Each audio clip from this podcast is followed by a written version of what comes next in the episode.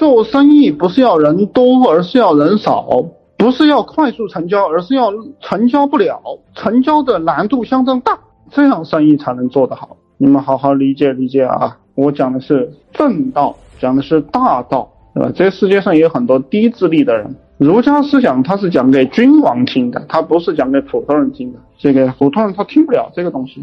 普通人是要吃饭的，民以食为天，是要穿衣服的，他需要这个东西，他不太需要思想和智慧。所以各位兄弟们，经济都比较困难的，那更加不理解什么叫义气了，你理解不了的，对吧？理解不了。而且比较贫穷的人，他理解不了要懂规矩，他太穷了，他见钱就赚。他太穷了，所以他老是破坏规则，他无视规则，因为他穷。贵族什么是贵族？贵族就是懂得一些礼仪啊，礼仪不是你们找个学校培训一下那个叫礼仪啊，那跟礼仪没有关系，对吧？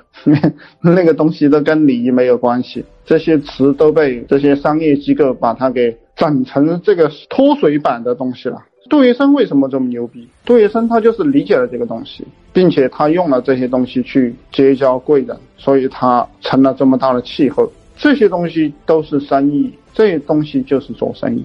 你们要发这个垂直内容啊，不是垂直内容的都不要发，不要乱发。垂直内容是情感博主就发情感，是美女博主就发美女，这就叫垂直；是财经博主就发财经。这就叫垂直，能理解吗？能理解的打个二。是健康博主，你就发些跟健康有关的；是房产的，你就发房产。你只有在一个领域输出，人家才会给你贴标签。如果你乱输出，人家就不知道你是干嘛的了，就会出问题。只能输出垂直内容啊！我们每个人都是这个样子，我们做业务也是这个样子。